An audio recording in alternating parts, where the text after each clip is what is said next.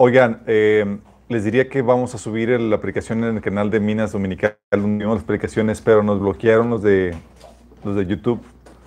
Nos penalizaron por dar un comentario negativo de la vacuna. No digas vacuna. Ay, dije vacuna, chin. No. Córtale, mi chavo. Ah, ok, es bueno. Del piquete, del pinchazo. Entonces. Tampoco va a ser canal. No, pero como quiera, no vamos a hablar de eso.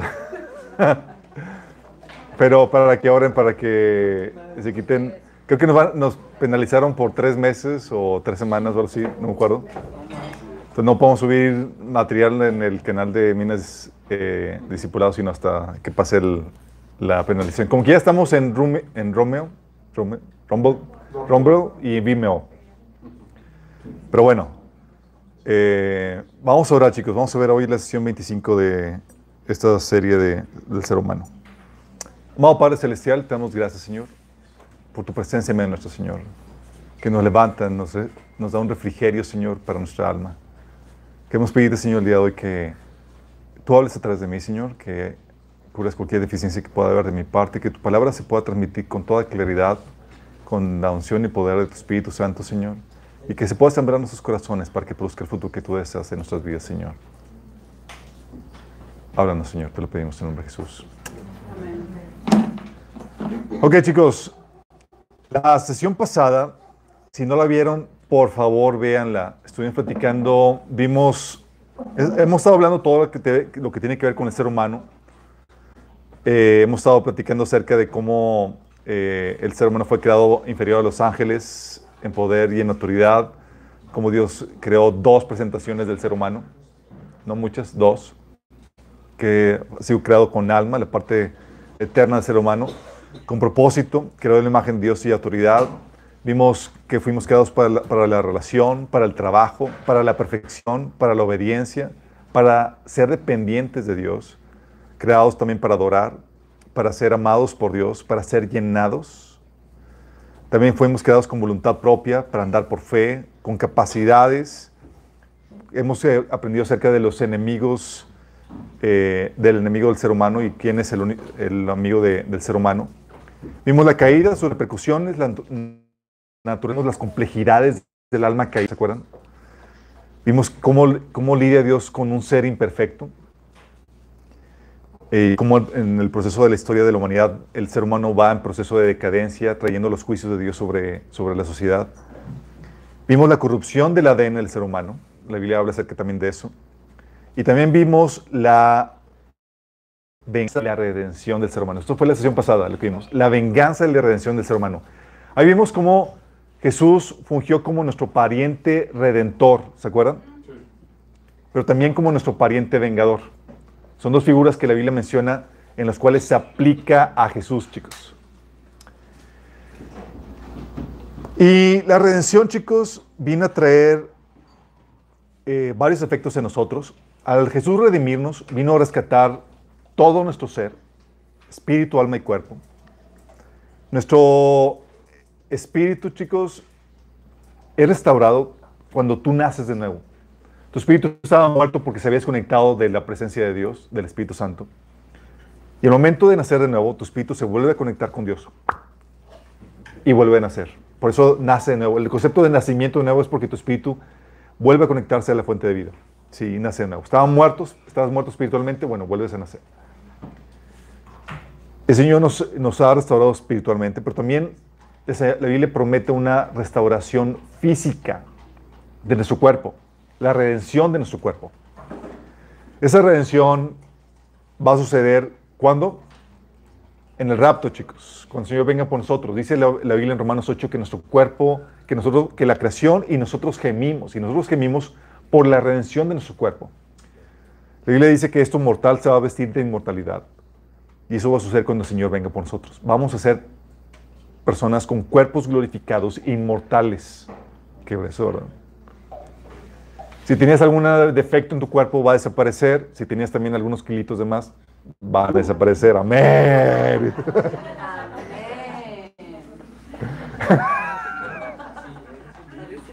La bendita esperanza, ¿verdad? Dice. ¿Te pones ahí? No, me espero que venga el Señor.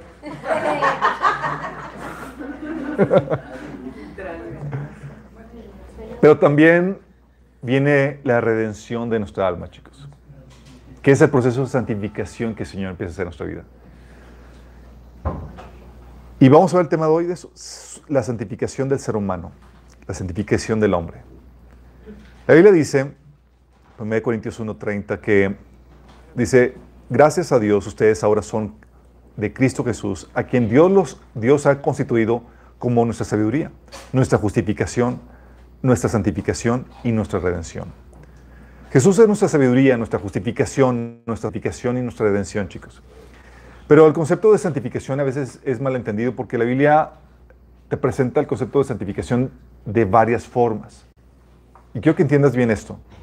Porque la Biblia nos enseña que la santificación es un estatus, algo que ya se hizo contigo. Dios nos apartó a lavar nuestros pecados. La palabra santificar significa apartar para uso divino. ¿Sí? Dios ya nos apartó, nos santificó para eh, alabar nuestros pecados, dice Hebreos 10, 14. Porque con un solo sacrificio ha hecho perfectos para siempre a los que está santificando. También 1 eh, Corintios 6, 11 dice que, y eso eran algunos de ustedes, hablando de todos los pecados que te llevan a no heredar el reino de Dios. Dice, pero ya han sido lavados, ya han sido santificados, ya han sido justificados en el nombre del Señor Jesucristo y por el Espíritu de nuestro Dios. Fíjate cómo aquí te habla que ya fuiste santificado al momento de la, redención. También 1 Corintios 1, 2, cuando Pablo saluda a la iglesia de Corintios, le describe diciendo, Saludamos a la iglesia de Dios que está en Corintio, a los que han sido santificados en Cristo Jesús, llamados a ser santos. Fíjate cómo te menciona que ya ha sido santificado en Cristo Jesús. De hecho, en el versículo 30 de ese mismo capítulo dice, Dios los ha unido ustedes con Cristo Jesús. Dios hizo que Él fuera la sabiduría misma para nuestro beneficio. Cristo nos hizo justos ante Dios, nos hizo puros y santos. Él ya nos hizo santos, chicos. Hechos 26, 18, cuando el Señor habla, eh, le da el llamado a Pablo, le dice que lo envía para que, a, los gentiles para que les abra los ojos y les conviertas de las tinieblas a la luz, del poder de Satanás al poder de Dios, para que por la fe en mí reciban el perdón de sus pecados y herencia de los que han sido santificados. Todavía somos santificados, sí, al momento de que Jesús con su sangre, tú has sido ya apartado para Dios, ahora le perteneces.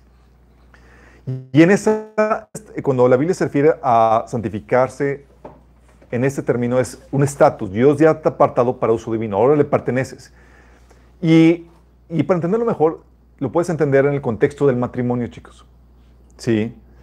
Cuando eh, el Señor nos unimos a Él, ya hemos sido apartados en la, en la misma forma en la que una esposa se ha apartado ya para su esposo. ¿Sí? En ese sentido se santifica.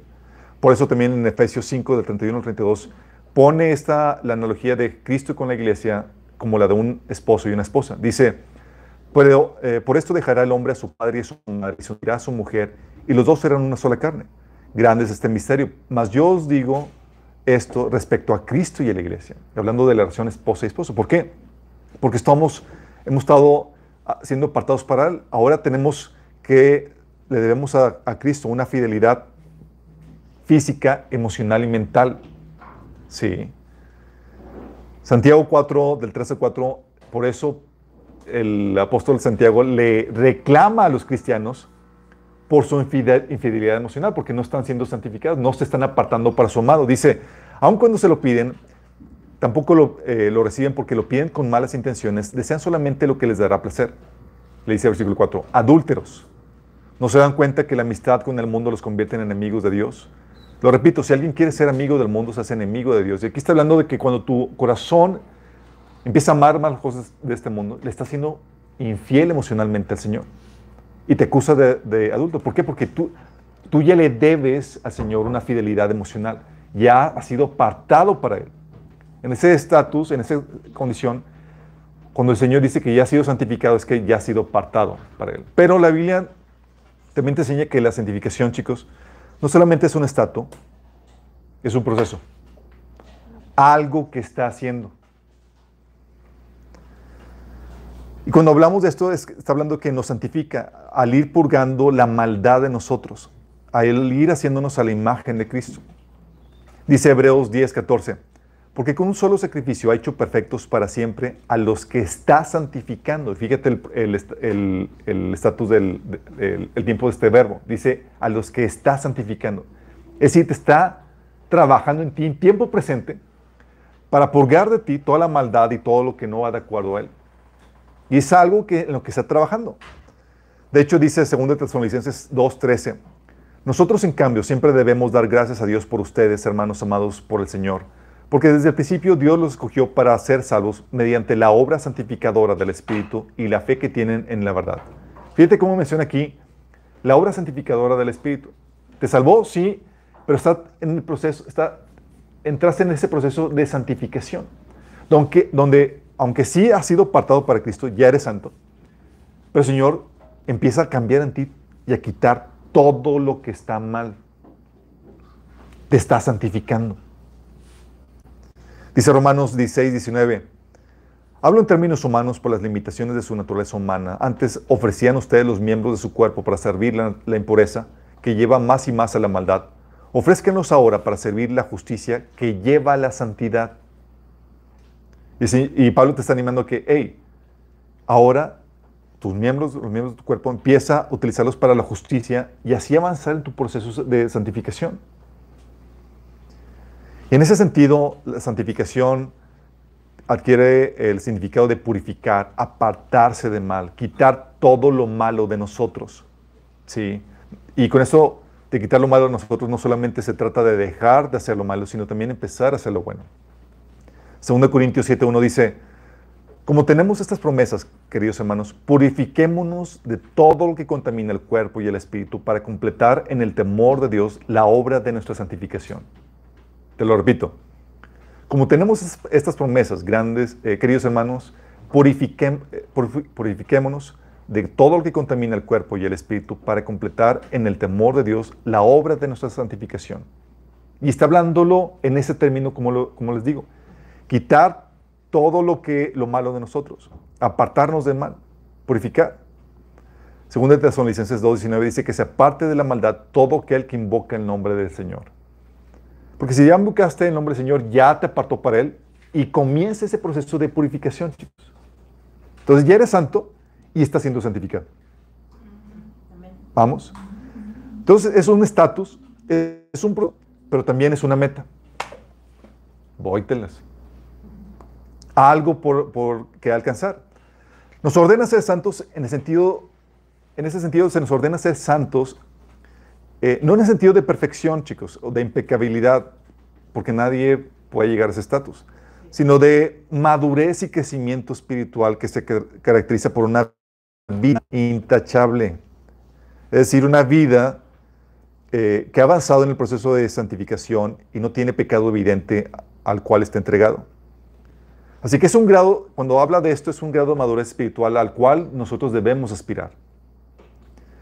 Porque como les comento, la, la literal perfección no existe, no es posible. Dice Filipenses 3:12, hablando mismo, no quiero decir que ya haya logrado estas cosas ni que ya haya alcanzado la perfección, pero sigo adelante a fin de hacer mía esta perfección para lo cual para la cual Cristo Jesús primeramente me hizo suyo. Fíjate cómo está hablando aquí de que aún no ha alcanzado la perfección.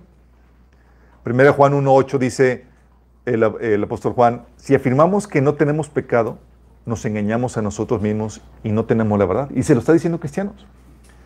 ¿Por qué? Porque estamos en ese proceso de santificación. Hay muchas áreas ciegas que tienes, con actitudes, motivaciones, prácticas, ignorancia y demás que no sabes que están mal en tu vida. Pero Señor ya te ya eres santo. Hay un perdón, cuando te arrepientes hay un perdón general para salvación. Y el perdón específico es para santificación. Conforme el Señor te va revelando lo que están mal, tienes que traerlo delante de Él para avanzar en tu proceso de santificación. Romanos, digo, 1 Reyes 8:46 dice, no hay nadie que no peque. Proverbios nadie que pueda afirmar su corazón está limpio de pecado. Y que les estés, su corazón está limpio de pecado. Y que les estés 7:20 dice, en la tierra nadie tan justo que haga el bien y nunca peque. Entonces la Biblia te dice, ok, no se refiere a esta santificación de impecabilidad, sino de madurez. Por eso en Romanos 8, del 28 al 29, te dice cuál es la meta. Dice, ahora bien sabemos que Dios dispone todas las cosas para el bien de quienes lo aman, los que han sido llamados de acuerdo con su propósito. Porque los que Dios conoció de antemano también los predestinó a ser transformados según la imagen de su Hijo, para que Él sea el primogénito entre muchos hermanos. Esta transformación, para ser la imagen de su Hijo, chicos, es ese proceso de santificación. ¿Sí? Donde vas avanzando eh, hacia la madurez para ser conformado a la imagen de Cristo. De hecho, lo que oraba Pablo. En 2 Corintios 13, 9 decía Pablo, nuestra oración es que lleguen a ser maduros. O sea, cada vez más conformados a la imagen de Jesús. Por eso, y eso es lo que batallaba Pablo con la iglesia de. En 1 Corintios 3, del 1 al 4, te habla de cómo eran todos carnalotes y, y mal. Dice, yo hermanos no puedo dirigirme a ustedes como espirituales, sino como a inmaduros, apenas niños en Cristo. Les di leche porque no podían asimilar alimentos sólidos, ni pueden todavía, pues aún son inmaduros. Mientras hay entre ustedes celos y contiendas, ¿no son inmaduros? ¿Acaso no se están comportando según criterios, criterios meramente humanos? Cuando uno, está, cuando uno afirma yo sigo Pablo y otro yo sigo a Apolos, no es porque están actuando con criterios humanos. Estaban pecando, sí estaban pecando. Y era parte de este proceso de madurez. Al inicio venimos a Cristo todos mundanotes, todos carnalotes, y el Señor va a ir cambiando poco a poco eso. Pero hay una meta que alcanzar. Y esa meta de la santidad es ser hechos conforme la imagen de Cristo. Dice por eso Santiago 1 del 2 al 4. Eh, hermanos míos, considérense muy dichosos cuando tengan que enfrentarse en diversas pruebas. Pues ya saben que la prueba de su fe produce constancia y la constancia lleva a feliz término la obra para que sean perfectos e íntegros sin que les falte nada. Y la palabra aquí perfecto se está hablando de esta madurez, chicos. Y dice que te sometas a la prueba ¿sí? porque esta genera la constancia y constancia que es necesaria para avanzarte o llevarte, impulsarte en esta perfección o esta santificación. A eso se refieren los mandamientos de que seamos santos o perfectos, chicos. Cuando dice 1 Pedro 15, eh, 16, dice, como aquel que os llamó es santo, sed también vosotros santos en toda vuestra manera de vivir, porque escrito está, sed santos porque yo soy santo. O esto se refiere cuando Jesús dice, Sed pues vosotros perfectos como vuestro Padre que está en los cielos es perfecto. Entonces te dice, sé perfecto, sé santo, y se convierte en una meta. La meta es ser hecho conforme a la imagen de Cristo. Entonces, aunque tú ya comenzaste con tu proceso de santificación, ese proceso tiene un final a cual alcanzar, una meta. Sí, todavía no llega, está siendo santificado, pero la idea es que llegue a ser a la imagen de Cristo, cada vez más parecido a Él. Entonces está muy complejo el, asunto de la santificación, porque es algo que ya está hecho, ya eres santo. Estás en proceso de santificación, pero estás en el proceso también de alcanzar la meta de ser como Jesús, así como es santo. ¿Sí entendimos, chicos? Ok, vamos bien. Entonces, santos y perfectos, la referencia es... Sinónimo, así es, maduros. Porque como vimos, no la Biblia no se refiere a la impecabilidad sino hace característica de tener una vida intachable sin ningún pecado evidente eh, al cual tú estás entregado. ¿Sale? Y hay varios santificadores, chicos. Varios recursos que Dios utiliza para este proceso, proceso de santificación en tu vida. Uno es la sangre de Cristo, que te da el estatus de santo. Dice eh, Hebreos 9, del 13 al 14. Dice, si la sangre de los toros y de los machos cabríos y las cenizas de la becerra rociadas sobre los impuros santifican para, eh, para la purificación de la carne. ¿Cuánto más la sangre de Cristo, que por medio del Espíritu Santo se ofreció a sí mismo sin mancha a Dios? Entonces, hablando de, en el Antiguo Testamento, la sangre de los animales ahí rociados sobre las personas lo santificaba. Dice, ¿cuánto más no la sangre de Cristo? Hebreos 10, 29 dice, ¿Y qué mayor castigo piensan ustedes que merece el que pisotea al Hijo de Dios y considera impura la sangre del pacto en la cual fue santificado.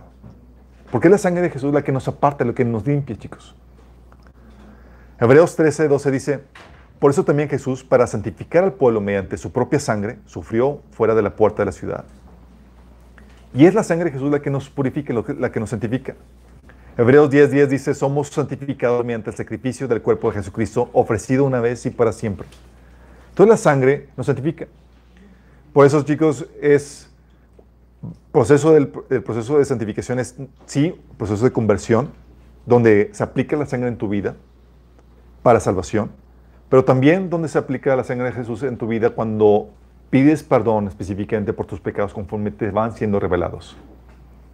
Cuando vas delante del Señor le pides perdón, dice la Biblia que Jesús es el sacrificio por nuestros pecados y Él es fiel y justo para perdonarnos.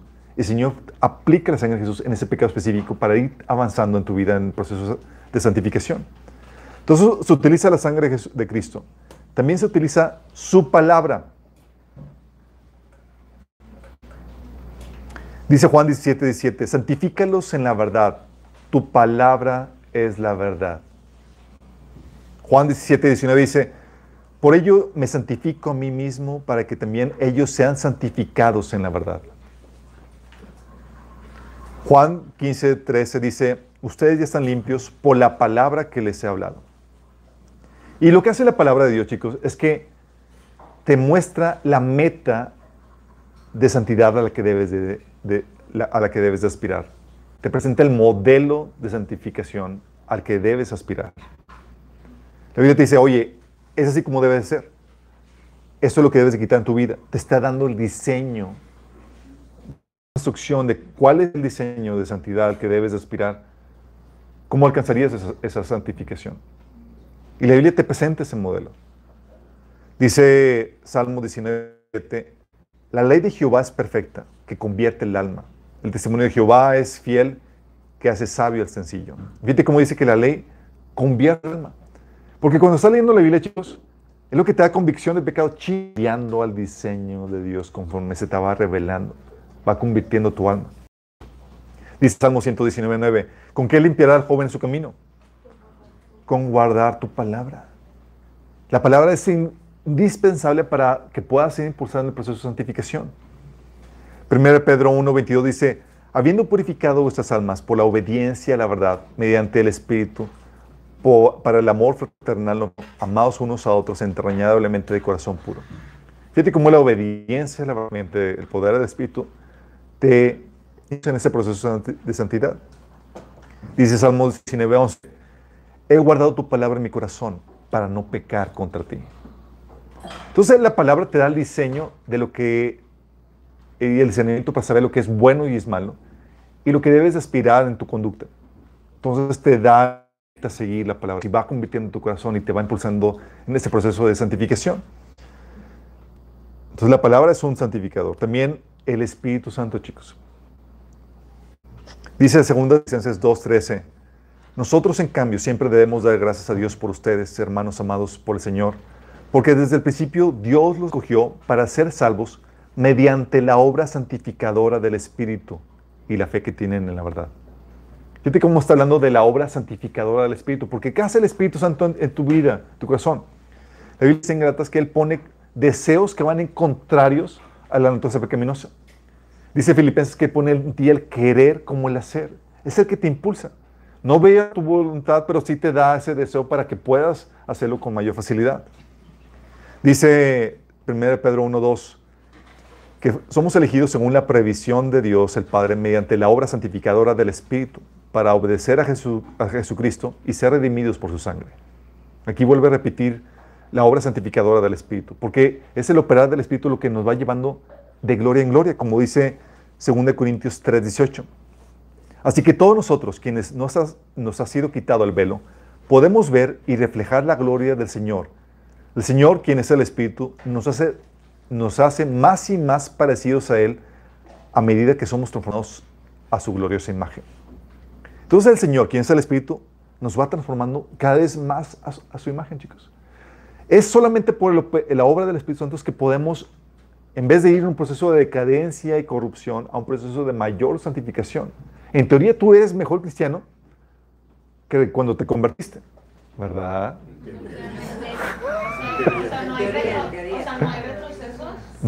Hay a veces retrocesos, pero con, con sus comebacks, como se dice, con sus regresos. Eh, pero es, eso es lo que, eh, lo que el Señor hace. Te va trayendo, te trae de vuelta y te va en ese proceso de santificación, chicos. Sí, te va haciendo cada vez más a, a su imagen semejanza.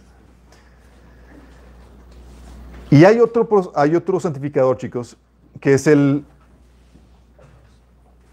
es el más desagradable, pero necesario.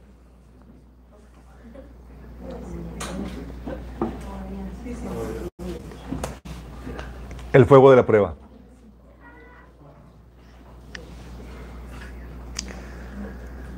Dice Santiago 1, 2, 4. Hermanos míos, considérense muy dichosos cuando tengan que enfrentarse con diversas pruebas. Pues ya saben que la prueba de su fe produce constancia y la constancia debe llevar al feliz término la obra para que sean perfectos e íntegros sin que les falte nada. Que dices, nos hubiéramos quedado con los primeros tres, ¿verdad? Y la situación, chicos, es que el Señor utiliza la prueba, la dificultad, el sufrimiento para llevarnos el proceso de santificación. Dice Hebreos 12, de 4 al 11, tratando de animarnos en medio de este sufrimiento que a veces padecemos en nuestro proceso, proceso de santificación. Dice el autor de Hebreos, en la lucha que ustedes libran contra el pecado, todavía no han tenido que resistir hasta derramar sangre. Entonces, primero te dice, ni siquiera todavía está sangrando como para que estés ahí desanimado. Sí. Y dice, ya han olvidado por completo las palabras de aliento que como hijo se les dirige. Hijo mío, no tomes a la ligera la disciplina del Señor, ni te desanimes cuando te reprenda.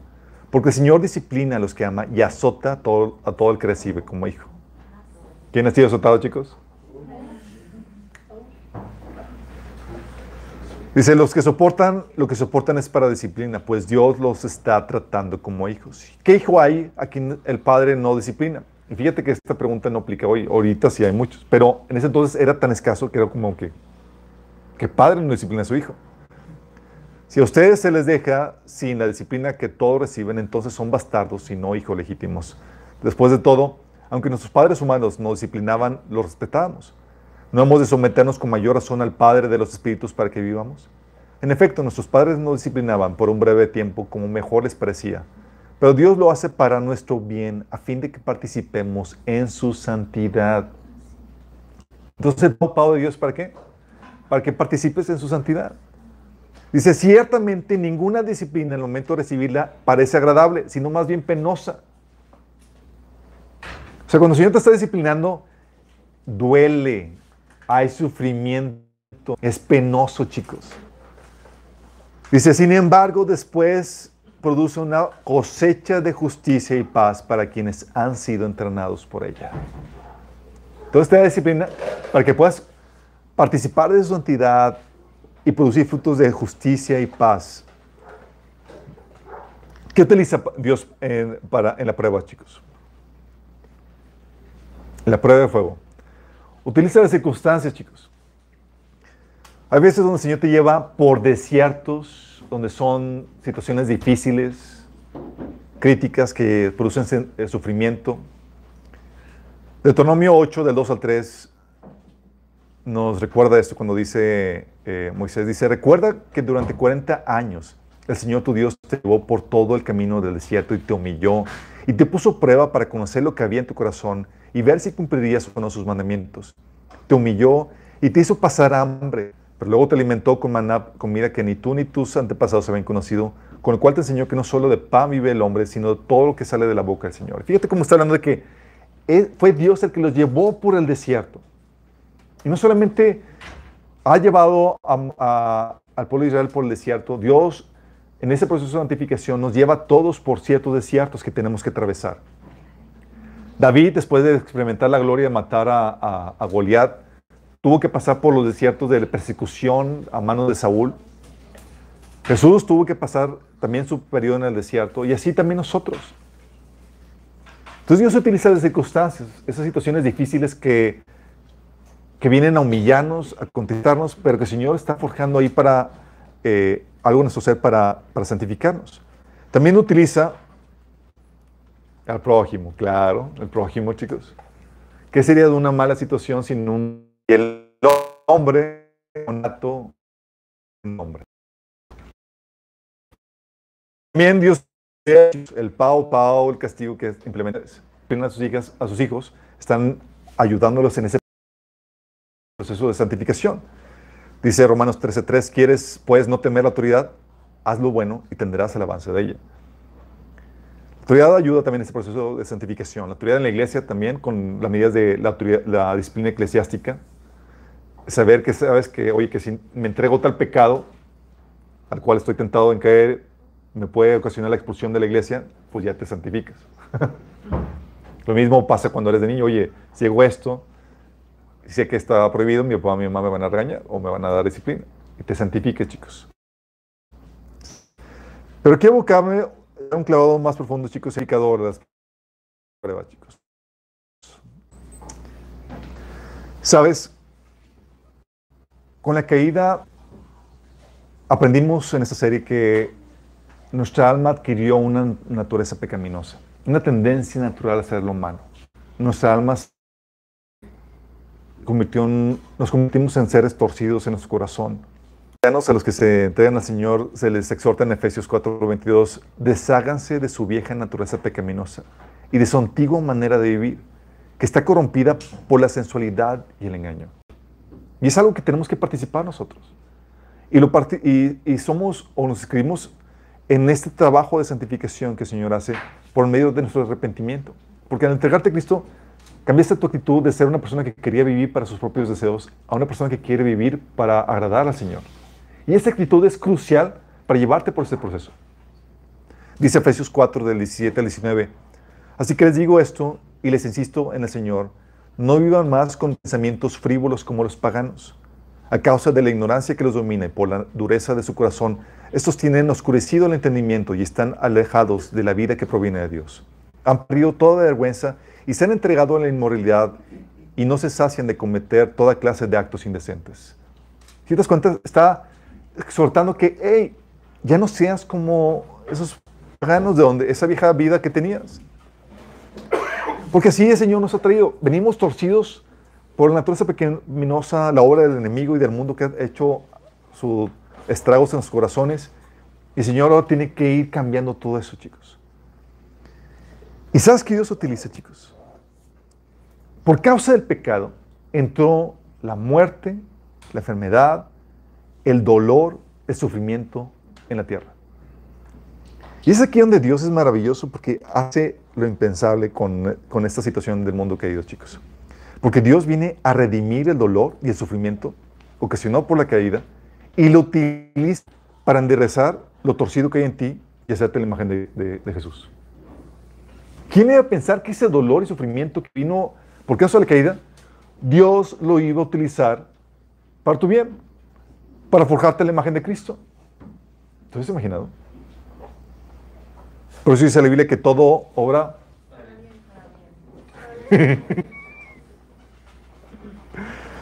Y es aquí, chicos, donde Dios pone situaciones de sufrimiento desagradables, las cuales vienen por causa de nuestro pecado o que se empeoran por causa de nuestro pecado. O sea, malas actitudes, pensamientos, deseos, motivaciones, acciones, reacciones, ignorancia, todo lo que está mal. Dices, oye, yo no, yo no hice nada para meterme en esta problemática. Pero tu naturaleza pecaminosa o lo que tienes torcido lo puede empeorar. O hay situaciones en las que tú por todas esas cosas torcidas en tu corazón te metiste en esa problemática. Y es aquí donde el Señor empieza a utilizar ese fuego de prueba para cambiar lo que hay en ese corazón. Deuteronomio 8, del 2 al 16, dice, recuerda que durante 40 años el Señor tu Dios te llevó por todo el camino del desierto y te humilló. ¿Por qué dice que te humilló? Estabas bien ensoberbecido, mi chavo. Y el Señor utilizó las circunstancias difíciles del desierto para llevarte a un cambio de tu corazón de humildad. Qué heavy, ¿verdad? Dice tu humilló, te puso prueba para conocer lo que había en tu corazón, para ver si cumplirías o no sus mandamientos. Y estaba forjando aquí la santidad. En el desierto lo ponía a prueba. Decía Señor, hey, no recojan, recojan. Oye, no recojan el sábado. Y recogían.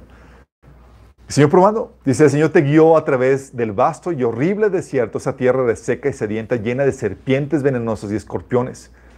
Te dio el agua que hizo brotar de las más duras rocas. En el desierto te alimentó con maná, comida que jamás conocieron tus antepasados. Así te humilló, te puso prueba para que a fin de cuentas te fuera bien. Fíjate cómo es el propósito final de Dios en medio de estos desiertos, de estos hornos de, de fuego de prueba. Es para que, como dice aquí, para a fin de, cuentas que te vaya bien, para hacerte bien. Porque si no, Dios, si tienes el corazón torcido, no engrasado, no puede derramar la bendición sobre tu vida, chicos. Tienes que estar en la posición de bendición. Y el desierto es horrible, aquí mismo lo describe. Dice, te guió por, e, a través del desierto, del vasto, y horrible desierto. Los desiertos en nuestra vida son terribles, causan lágrimas, sufrimiento. Dice, sea tierra de seca y sedienta, llena de serpientes venenosas y escorpiones. Y hay veces donde sí nos sentimos rodeados por serpientes y escorpiones, chicos.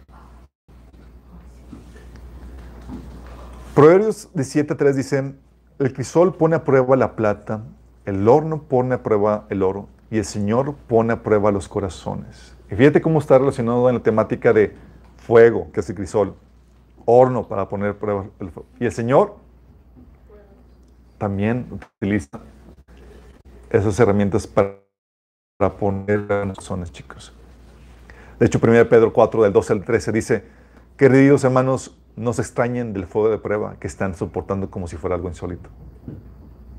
El Señor está, nos mete en este fuego de prueba. Dice, al contrario, alégrense de tener parte en los sufrimientos de Cristo para que también sea su inmensa su alegría cuando se revele la gloria de Cristo. El Señor nos, nos enseña que esta disciplina, este horno de prueba, chicos, este pau, pau celestial, sí causa sufrimiento, duele, pero es necesario.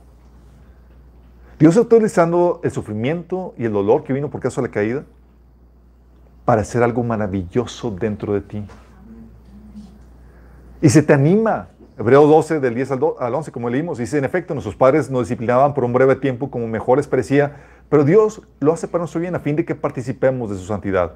Ciertamente ninguna disciplina al momento de recibirla parece agradable. No parece agradable. No es agradable, chicos. Aquí, ¿cuántos fueron disciplinados por sus padres? ¿Qué, cómo era la situación? Era, era llorar, el llorar y crujir de dientes para muchos de nosotros.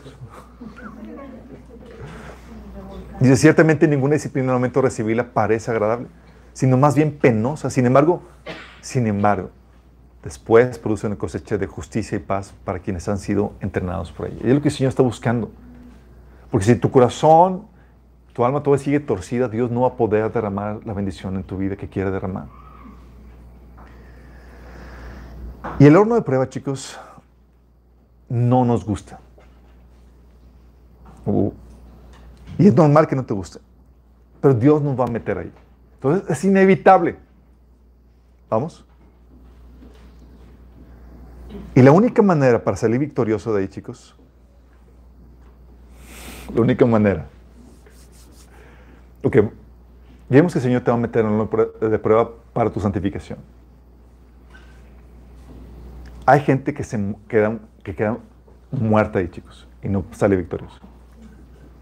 Como es inevitable el horno, tu intención es, ¿cómo lo paso? Y lo paso bien. Como decimos, al mal paso, darle prisa. Eso, no me quiero quedar aquí para siempre. Sí.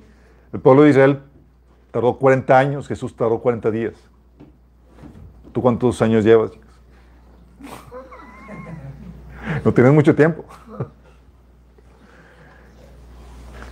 La única manera de volverse victorioso es cambiando nuestra actitud, poniendo en práctica la palabra, secando los frutos del Espíritu, hasta que se, de forma persistente, hasta que se vuelvan hábitos y partes integrales de nosotros, chicos. Vamos con nuestra actitud. Lo primero que necesitas es cambiar la actitud. El Señor te va a meter al, horno de prueba para que seas partícipe de tu santificación. Y la reacción natural como que uno tiene es, Señor, sácame de aquí. Eh, Señor, sácame de aquí. Y empieza la queja, chicos. ¿Quién metió al pueblo de Israel al desierto? Dios. Dios. Números 21 del 4 al 5, fíjate lo que dice, la reacción del pueblo. Dice, Luego el pueblo de Israel salió del monte Or y tomó camino hacia el mar rojo para bordear la tierra de Edom. Pero el pueblo se impacientó con tan larga jornada y comenzó a hablar contra Dios y Moisés. ¿Por qué nos sacaron de Egipto para morir en el- aquí en el desierto? Se quejaron. Aquí no hay nada que comer ni agua para beber. Además, detestamos esta horrible maná. ¿Cómo andaban, chicos? Con la actitud así bien, wow, qué padre, estamos aquí en el desierto y Dios está purificándonos y santificándonos. ¿Cómo estaban? Era, ay, ya, Señor, sácanos de aquí, de este desierto. El Señor, cuando escucha la queja de tu parte, chicos, dice, ah, está muy crudo el asunto. Vamos a subirle al horno. Y dice, dice, versículo 6, dice, entonces el Señor envió serpientes venenosas entre el pueblo y muchos fueron mordidos y murieron. O sea, como si no era, como si no hubiera sido suficiente el desierto. Por la mala actitud empeoraron su situación, chicos. Y todos corremos ese riesgo a querer huir del horno de la prueba.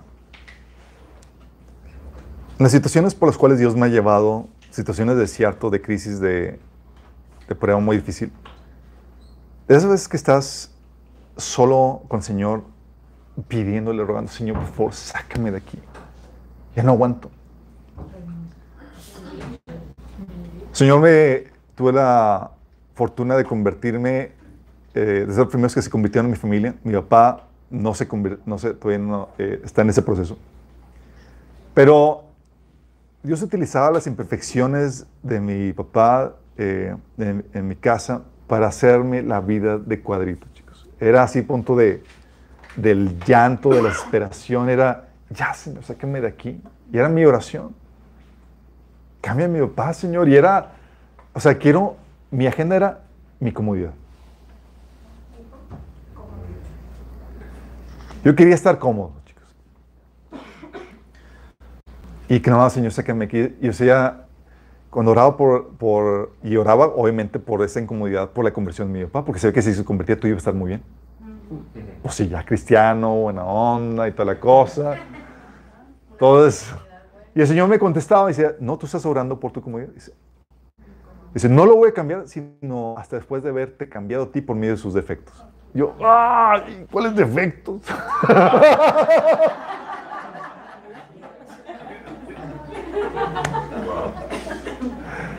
Porque el Señor utiliza eso. Te mete el horno de prueba para refinarte. Y vaya que lo hizo. Fue a través de mi papá aprendí la humildad, chicos. Fue a través de mi papá que aprendí a, a someterme a Dios en lo que realmente es. Dios utilizó así mi papá sin, sin transformarlo en nada, con todos sus defectos, para hacerme más a la imagen de Cristo. La sufrí ni como ni, no tienen ni idea. Sí. Eran noches de estar llorando y pataleando delante de la presencia de Dios para en lo que uno muera a uno mismo. Porque si te das cuenta que llega el Señor así todo vivito y llegas a orar y demás, y conformarte a los planes de Dios implica morir a tu agenda. Yo quiero esto, pero... Ah, ok, Señor. En otro episodio, cuando el Señor me llevó a Michigan, según esto, aprender inglés, nada. Uno tiene sus propios planes y Dios tiene otros. Dios me llevó a una familia sumamente problemática, donde obviamente por, eh, por ser una persona que estaba siendo hospedada por alguien eh, ajeno a la familia, pues te tratas de portar lo mejor posible para no incomodar a la gente. Entonces me convertí en el hijo que era amado por los papás y por lo mismo odiado por los hermanos. Y los hermanos me agarraron un odio que era así literalmente tirado en el infierno. Eran crueles, crueles y miserables conmigo. Así, crueles y miserables. Yo aguantando vara, aguantando vara y demás. Llegó un punto donde ya, así llorando, le pido, Señor, sácame de aquí. Señor, por favor, ya no aguanto más, sácame de aquí. Con lágrimas en. En, en los ojos. Está llorando ahí con el Señor. Y otra vez llega el Espíritu Santo y me dice, ¿no te das cuenta de lo que estoy diciendo contigo? Yo, no, Señor, sácame de aquí. Y Si me dicen, ¿te das cuenta de que estás a amar a tu enemigo? Estás aprendiendo a bendecir, a ser benigno, bondadoso con los que no lo merecen. Empiezan a darme todo el fruto del frito. Y dice yo, ¡ah!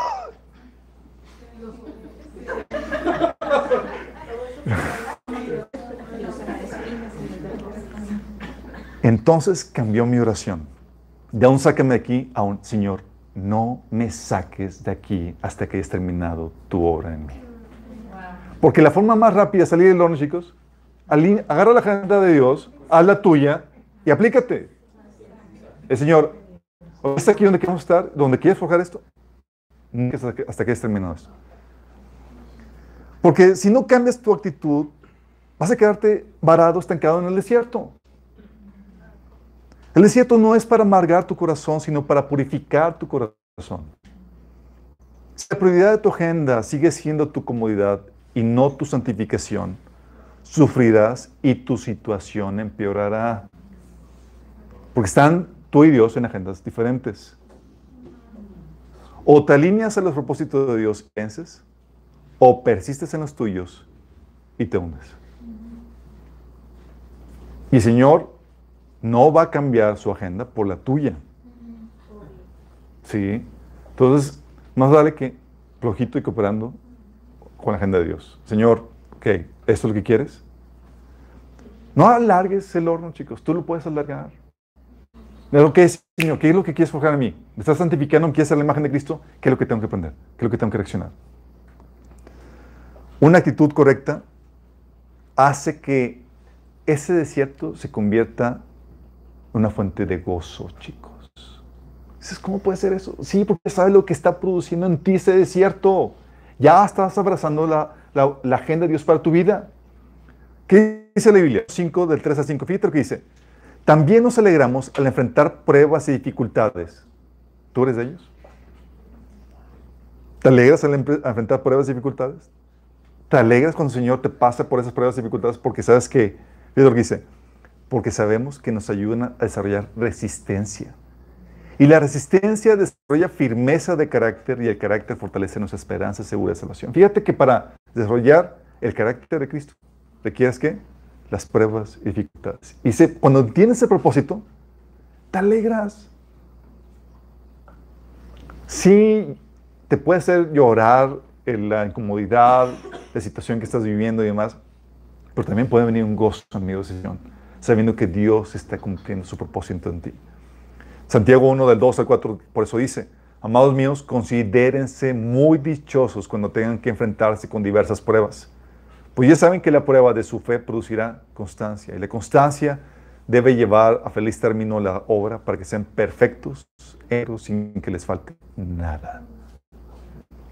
Entonces, sí, situaciones difíciles tienes que cambiar tu actitud. Si no la cambias, no te vas a alinear la agenda de Dios a lo que Dios quiere desarrollar contigo y te puedes morir en el desierto ahí, estancado.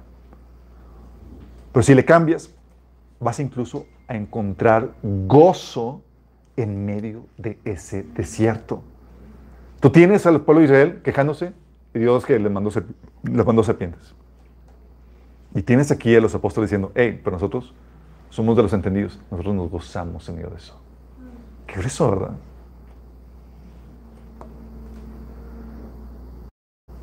Lo que el Señor quiere hacer es, primero tienes que cambiar tu actitud, alinearte al plan de Dios. Y ahora sí, ok, Señor, ¿qué quieres que haga?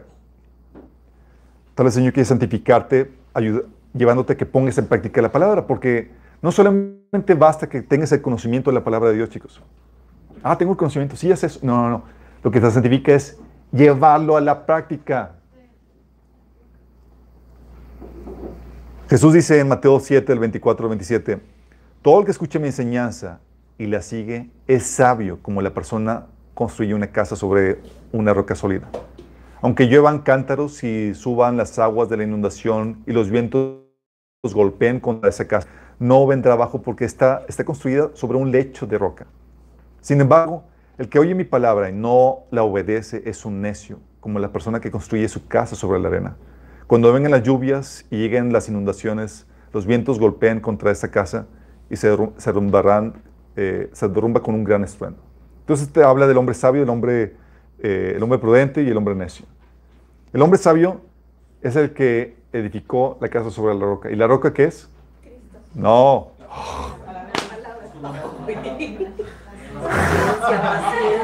Bueno, Cristo es el dueño. En este parábola, Cristo es la enseñanza de Cristo poniéndola en práctica, chicos. Aquí mismo dice, cualquiera que escucha mi enseñanza y la pone en práctica es como el hombre sabio. Sí. Entonces, eh, la, roca es la enseñanza de Cristo puesta en práctica. La, la enseñanza de Cristo puesta en práctica, chicos. Y te dice aquí que la única forma en que vas a... Fíjate cómo la lluvia, la tempestad llega sobre sabios y necios, buenos y malos. Y la única manera que uno sale victorioso de las pruebas, de las tribulaciones, de las tormentas de la vida, es si pones en práctica la palabra de Dios, la palabra de Cristo. Por eso el Señor en Santiago nos dice que seamos no solamente oidores, sino hacedores de la palabra. Y a veces sentimos que se nos derrumba la prueba, la, vida, chicos. Señor, me fue muy mal financieramente, estoy endeudado. Y el Señor, claro, hijito, estás desobedeciendo los principios para el manejo de los recursos financieros que yo enseño en mi palabra. ¿Y qué hace el Señor? Dice, no vas a salir de lo encharcado que estás hasta que pongas en práctica mi palabra. Señor, me fue mal el matrimonio, estoy sufriendo en el matrimonio. Claro, hijito, estás desobedeciendo todo lo que enseña acerca del matrimonio. Todos los principios, va con ellos. ¿Y cuándo se va a quitar el sufrimiento, chicos? Señor, mis hijos son unos rebeldes y no me respetan. Claro, pues estás desobedeciendo todos los principios de crianza que la palabra de Dios ordena para seguir modas mundanas de crianza. Porque hay moda, chicos. Y se co- contraponen la, la Biblia. Pero no sé qué hice. Apliqué todo lo que me enseñaron en el curso de tal. ¿Qué hay con la Biblia?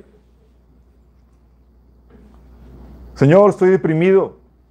Claro, hijito, estás, no estás aplicando lo que la Biblia enseña en la Biblia acerca de esa temática. O estoy perturbado, estoy poseído, o tengo problemas emocionales, o tengo problemas sexuales. Claro, por ignorancia, por no aplicar, o tal vez lo sepas, pero no estás aplicando los principios de Dios para esas áreas donde sientes que se está derrumbando todo en tu vida. No vas a levantar y no vas salir victorioso hasta que pongas en práctica la palabra de Dios. Y fíjate cómo el Señor nos pone en situaciones donde la única forma de salir victorioso es aplicando la palabra. Y a veces queremos que el Señor venga y nos, sal- sane con una, o nos saque de la problemática con, un toque mágico. Pero la verdad es que a veces el Señor nos avienta, al, después de enseñarnos cómo nadar con la teoría, nos avienta a la alberca y estamos... Y el Señor dice, la abrazada, hijito, te enseñé, como te enseñé, hijito.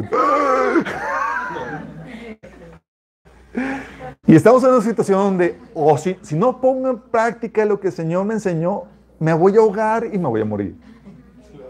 Entonces hay suficiente motivación para poner en práctica lo que nos enseña. Y nos pone en esas condiciones, chicos, donde digo, Señor, qué, qué salvaje. O sea, si no hubiera puesto en práctica esto, me hubiera hundido.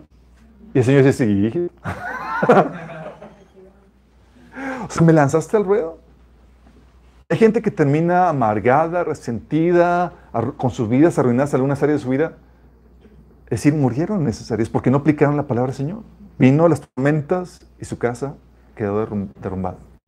Dice, Señor, ¿por qué me eso? Y hijito, por ignorante. O ya sabes, pero nomás no quieres aplicarlo. Qué brazo, ¿verdad? Entonces, Señor, nos va santificando poniéndonos en situaciones donde la única forma para salir victorioso es aplicando su palabra, chicos. Y no de otra. ¿Cómo, cómo saco esto? Tengo que, tengo que, tienes que obedecer lo que ya se te ha enseñado. Y si no, tienes que adquirir conocimiento para que empieces a poner en práctica eso. Pero parte del proceso de santificación, chicos, no solamente la obediencia, también son los frutos del Espíritu. Y te va a poner también el Señor en situaciones donde la única forma para salir victorioso es con los frutos del Espíritu Santo. ¿Cuál es? Efes- eh, Gálatas 2, del 22 al 23, acerca de eso. Dice, más el fruto del Espíritu es amor, gozo, paz, paciencia, benignidad, bondad, fe, mansedumbre, templanza. Contra tales cosas no hay ley. Es decir, estás por encima de la ley. 1 Corintios 13, del 4 al 7, te habla de, de ese, ese fruto del amor, que es el fruto del Espíritu, que dice que el amor es paciente, bondadoso, no es envidioso, ni jactancioso, ni orgulloso, no se comporta con rudeza, no es egoísta, no se enoja fácilmente, no guarda rencor, no se deleita en la maldad, sino que se regocija en la verdad.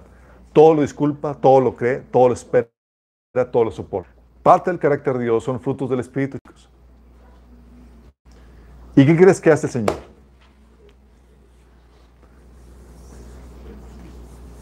Hay situaciones donde tienes que obedecer y hay situaciones donde tienes que sacar el fruto del Espíritu. Estás casado, de repente el Señor te metes en te permitió que te enamoraras de alguien que parecía excelente, perfecto, el hombre, la chica de tus sueños, pero resulta que es una persona odiosa. O insoportable. O tienes padres problemáticos, o un jefe que te hace cuadritos.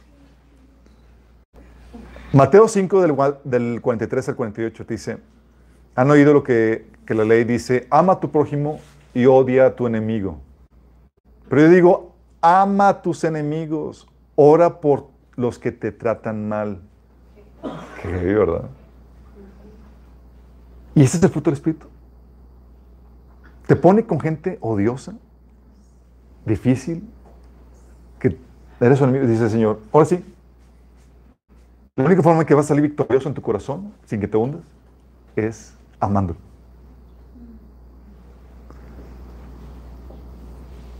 Dice, de esa manera estarás actuando como verdadero hijo de tu Padre que está en el cielo, pues Él da luz de su sol tanto a los malos como a los buenos y envía lluvia sobre los justos y los injustos por igual.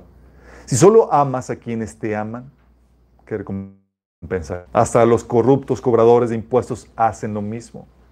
Si eres amable solo con amigos, ¿en qué te diferencias de cualquier otro?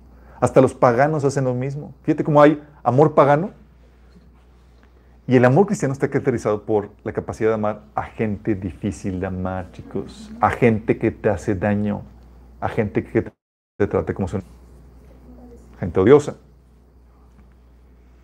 Y como quiere Dios hacerte su imagen, hacerte la imagen de Cristo, ¿qué crees que va a hacer contigo? Te va a mandar gente difícil de amar y te va a poner ahí para que practiques el amor, chicos, o la paciencia. Señor, mi esposo es un odioso, desconsiderado, ya no lo amo. Y Señor, te hace falta desarrollar el amor, Cristo. Señor, ya no tolero al hermano que siempre está, siempre está haciendo esto aquello que me incomoda. Te hace falta desarrollar paciencia. Es que, Señor, sacan lo peor de mí. Te hace falta desarrollar templanza.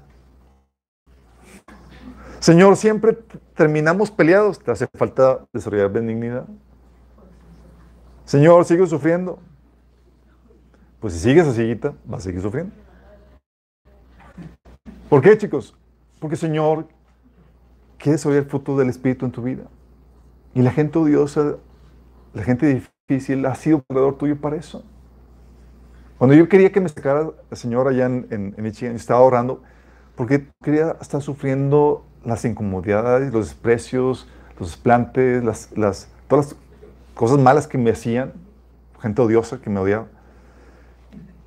Y yo tenía que responder, y cuando respondía mal, el Señor me decía, eh, hiciste esto mal, ve, se lo merece.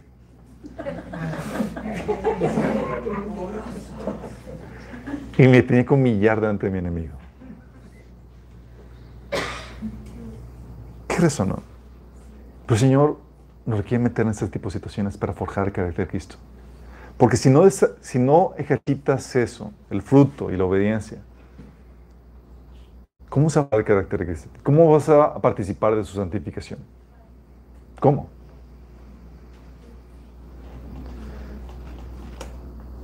Y eso se tiene que desarrollar de forma persistente, chicos. Por eso el pasaje que leímos en Romanos y en, Santiago dice que las pruebas y tribulaciones desarrollan eh, constancia. ¿Sí? ¿Por qué? Tiene que desarrollarse de forma persistente, si no, se, no se queda arraigado en nuestro corazón, chicos. Tiene que volverse en un hábito, algo que ya sale de forma natural de tanta práctica. Porque dime, Cualquier deporte, cualquier disciplina que tú quieras emprender, no te va a salir bien de buenas a primeras. ¿O sí? Niño prodigio. ¿Se requiere qué se requiere, chicos? Práctica, constancia, persistencia, hasta que lo dominas y ya te sale como un hábito y te, te sale eh, bien por la repetición. Y la repetición, ¿por qué, chicos? Porque ves tras vez viene la, tribulación, es que aplicar lo que ya hiciste. Y al día siguiente vuelven a salir, a salir la mano con la misma fregadera y tú tienes que aplicar lo mismo que, que aprendiste. Cuando enseñamos aquí el taller de sanidad emocional, recuerdo un hermano llega y ya tomó el taller y demás, y llega el siguiente fin de semana, me dice, le pregunto, ¿cómo estás? Me dice, no, todo así triste. No, mi esposa me está haciendo una vida de cuadritos y todo, y todo así down, deprimido. Digo, es una excelente oportunidad para aplicar todo lo que aprendiste en el taller de sanidad emocional. Y que me le dice, sí, ¿verdad? Yo, pues sí.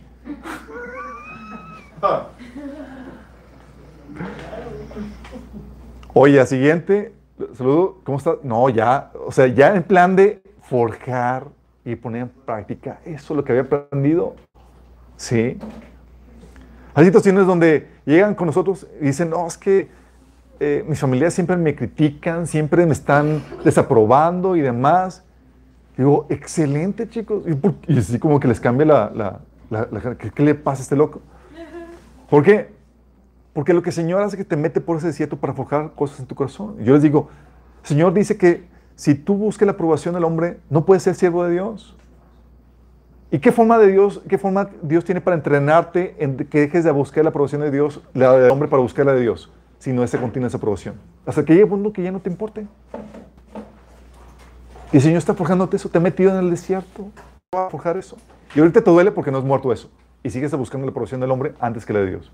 Y eso por mencionar un ejemplo, entre muchos otros. Pero el Señor te mete en ese horno, chicos. Y es práctica tras práctica hasta que ya se te arraiga en tu corazón, ya forma parte integral de ti. ¿Vamos entendiendo? Por eso, chicos,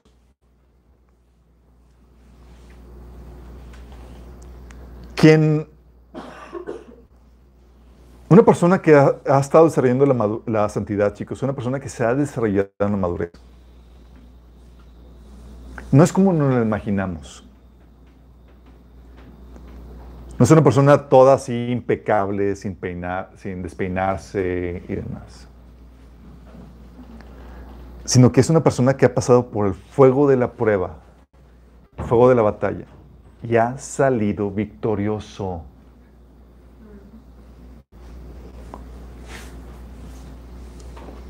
Dice Hebreos 10:32, recuerden ustedes los tiempos pasados cuando después de haber sido iluminados soportaron ustedes los sufrimientos de una gran lucha. Y la prueba se asemeja a eso, a una gran lucha, chicos. O sea, no es una persona, una persona que está haciendo, avanzando en el proceso de santificación, es una persona impecable, que, ah, todo bien aquí, todo bien portadito. Es una persona que está en medio de la lucha, chicos. Fíjate lo que dice Hebreos 5, 8, dice, hablando de Jesús, dice, aunque aprendió a obedecer mediante el sufrimiento. Si esto fue con Jesús, chicos. Imagínate nosotros. Hebreos 2.10 dice, en efecto, a fin de llevar a muchos hijos a la gloria, convenía que Dios, para quien y por medio de quien todo existe, perfeccionara mediante el sufrimiento al autor de la salvación de ellos. Y es lo que Dios utiliza para perfeccionar, chicos. Dice, debido a que, aquel mismo ha pasado por sufrimientos y pruebas, puede ayudarnos cuando pasamos por pruebas. Él pasó por ellas, chicos, pero pasó de forma victoriosa. Por eso puede ayudarnos. Él puede decirnos cómo hacerle para pasar de forma victoriosa. En ese sentido, chicos, el fuego de la prueba es como una batalla que tenemos que vencer. Porque la persona madura no es la que está toda limpia, impecable, sin despeinarse, sino la que viene toda sucia, cansada, golpeada, con moretones, heridas, pero con la satisfacción de haber vencido a sus enemigos. ¿Sí me explico? Es, pasaste por el fuego de la prueba, pues saliste victorioso. golpeados, moretones y demás, heridas, y ya, Señor, sanadas y nada, pero viviste los trabajos de la, de la talla. Sí. Venció. Y no, extraña, no te va a extrañar porque dice la Biblia en Éxodo 15, 3 que Jehová es varón de guerra. Jehová es su nombre. Varón de guerra, chicos. Ok, vamos a los tranquesos y tenemos que entrarle. Dice Salmo 2 Samuel 22, 35 que el Señor adiestra mis manos para la batalla y mis brazos para tensar el arco de bronce. El Señor es el que nos adiestra para la batalla, chicos. Aún David era, que, era, era eh, conocido porque era un hombre de guerras. Tal así que el consejero de Absalón le decía acerca de, David, el padre de Absalón, le decía, tú conoces a tu padre y a sus hombres, son guerreros poderosos. En este momento están enfurecidos como una, como una osa a la que le ha robado sus cachorros. Recuerda que tu padre es un hombre de guerra con experiencia. Y así es simbólicamente con nosotros, chicos. Una persona que ha avanzado santificación es una persona que ha pasado por pruebas, dificultades, desiertos, el horno de prueba y ha pasado victoriosamente. Entonces, cuando hablamos de que tienes que avanzar en santificación, es por eso, pero tienes que vencer. ¿Por qué una guerra? Dice la Biblia, 1 Timoteo 6.2, 6.2, le dice Pablo Timoteo, pelea la buena batalla de la fe. ¿Por qué una guerra? Porque tienes una guerra contra el pecado que te quiere esclavizar, chicos. La naturaleza pecaminosa todavía sigue en ti. Y tienes que dominarla, tienes que pelear contra ella todos los días. Debes vencer. Y ese es el frente de la batalla de la obediencia, chicos. ¿Se acuerdan cuando vimos el taller de guerra espiritual? Había seis frentes. Es el frente de la, obediencia. La guerra contra el pecado. ¿Te quiere esclavizar el pecado? Sí. Tienes que resistirlo. Hay la guerra contra la amargura que te quiere hundir. Pero debes de vencer y reaccionar correctamente. ¿Te hicieron algo? Dice unir, no, es hundir. ¿Te hicieron algo, una fregadera y demás? Y si no reaccionas correctamente con cómo procesarlo, si no sabes cómo desahogarte con el Señor, recibir el consuelo de Dios, vas a perder esa batalla. Debes vencer, reaccionar correctamente. Aquí es el frente de la batalla que se lidia o se pelean las emociones para forjar el carácter de Cristo. Porque te vas a, va a haber gente que te va a hacer regaderas y que te molesten o que te ofendan. Y tú no puedes hacerte el sentido ni el resentido, chicos. Si no te hundes. Es el frente que se, que se pelean las emociones. Tú tienes que vencer. Y si no vences, vas a volverte esclavo de la amargura. Tus emociones te van a controlar. Ya no vas a ser guiado por el Espíritu, sino vas a ser guiado por tu resentimiento. Tu sentimiento y tus emociones dolidas. También la guerra la, contra la seducción del mundo. Porque el mundo constantemente te está bombardeando.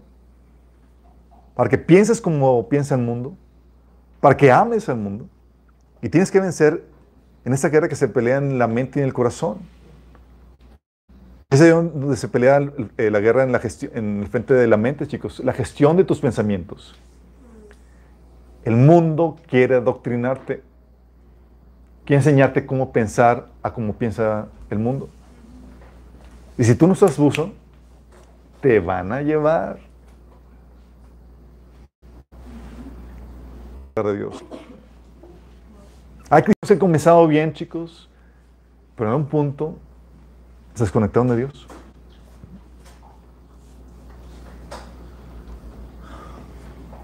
Ya no tienen su tiempo devocional, sus tiempos de oración casi muertos.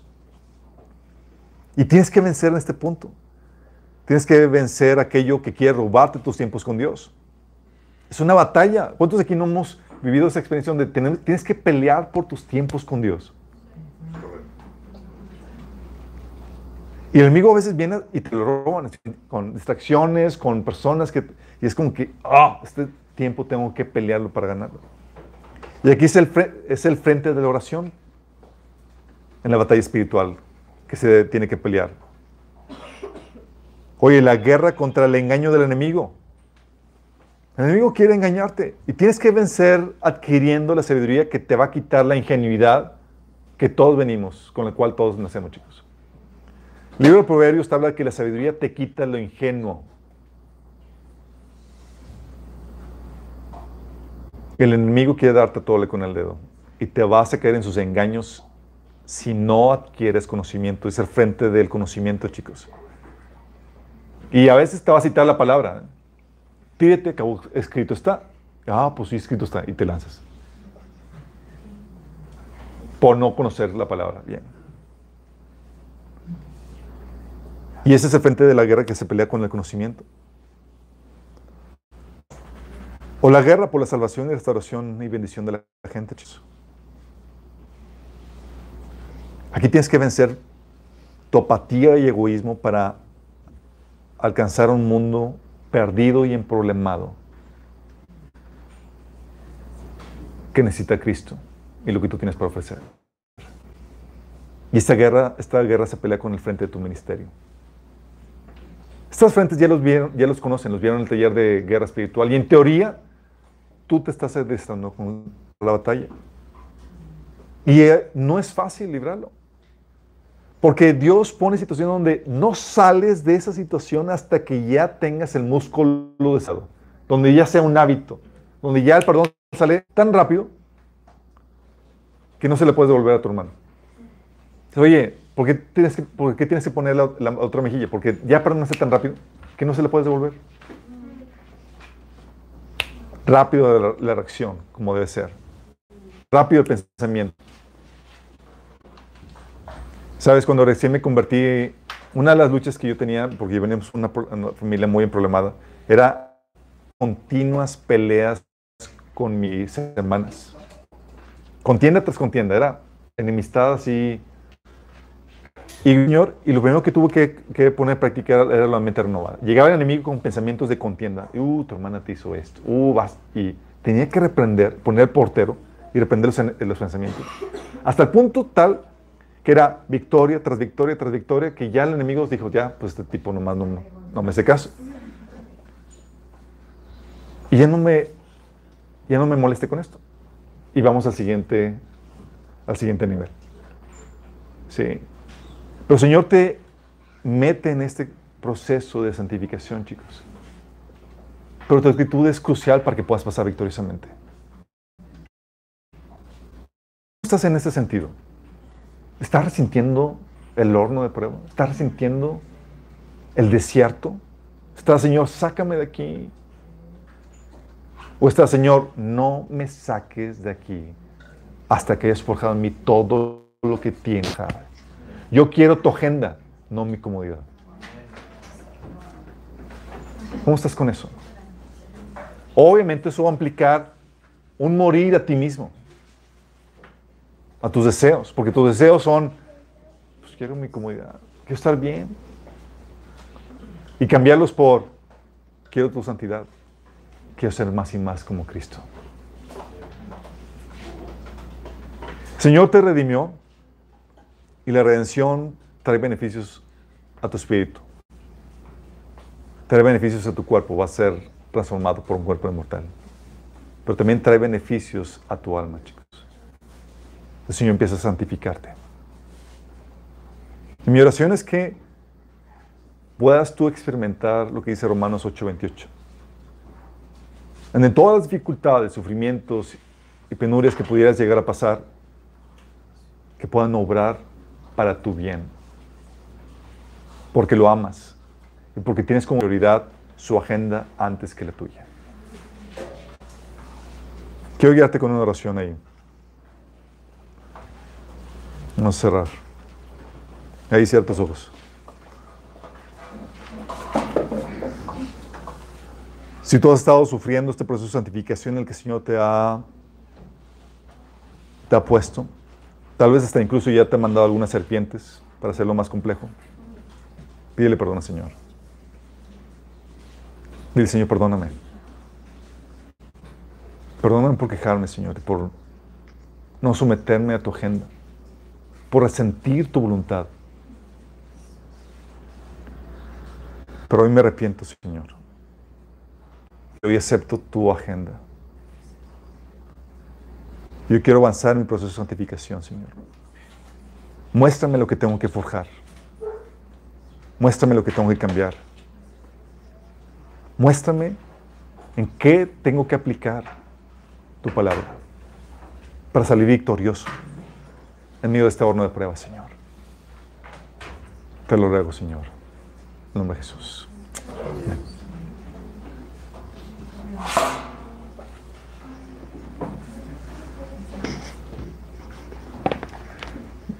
Amor, ¿puedes pasar para